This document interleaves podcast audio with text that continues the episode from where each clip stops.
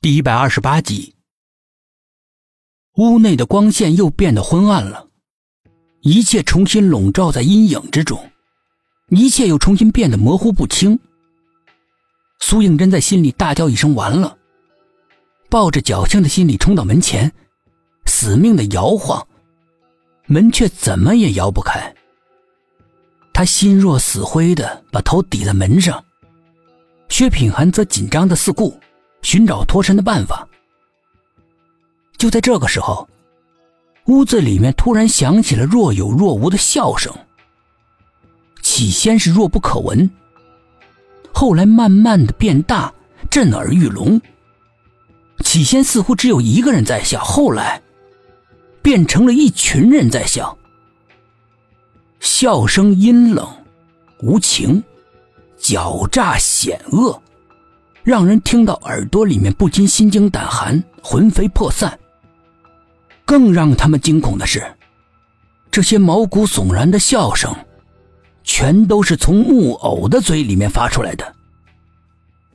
苏应真慢慢的转过身，看着那些木偶，他们终于动起来了，像潮水一样，一步一步的，狞笑着向他们包围了过来。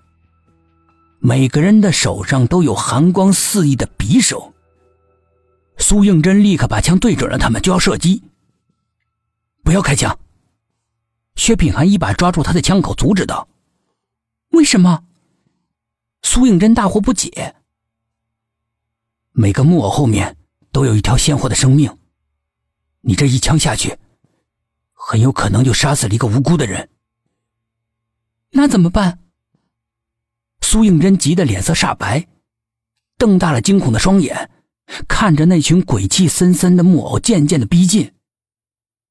薛品涵紧张的四顾，发现角落里面有条粗麻绳，他顿时有了主意，飞快的捡起来，往梁上一甩，绳子挂在上面，他迅速的打了个活套，对苏应真说：“抱紧我。”苏应真会意，紧紧的搂住他的腰。薛品涵一双手牢牢的抓住绳子，用力的一荡，整个人就荡到了半空中。在荡到最高点的时候，薛品涵冒险松开手，奋力的往上一跃，伸出双臂抓住了房梁。可是房梁太圆了，手一打滑没抓住，两个人急速的下坠。好在绳子在空中摇荡，正好晃到他们身边的时候，两个人慌忙的抓住。但是发现绳子下面被拉得直直的，低头一看，木偶们也顺着绳子爬了上来。一个人已经伸手去拉苏应真的脚了，苏应真吓得连连的尖叫，双脚用力的蹬着木偶的脑袋，挣扎中连鞋都从脚上掉下去了。薛平安在上面看得惊心动魄的，但是帮不上任何忙。快把手给我！苏应真连忙伸出手去拉他递过来的手。薛品涵想到苏应真的身体较轻，自己可以把他甩到房梁上去。可是他现在正被一只木偶缠住，脱不了身。那只木偶紧紧的抱住他的一只脚，张嘴就要咬。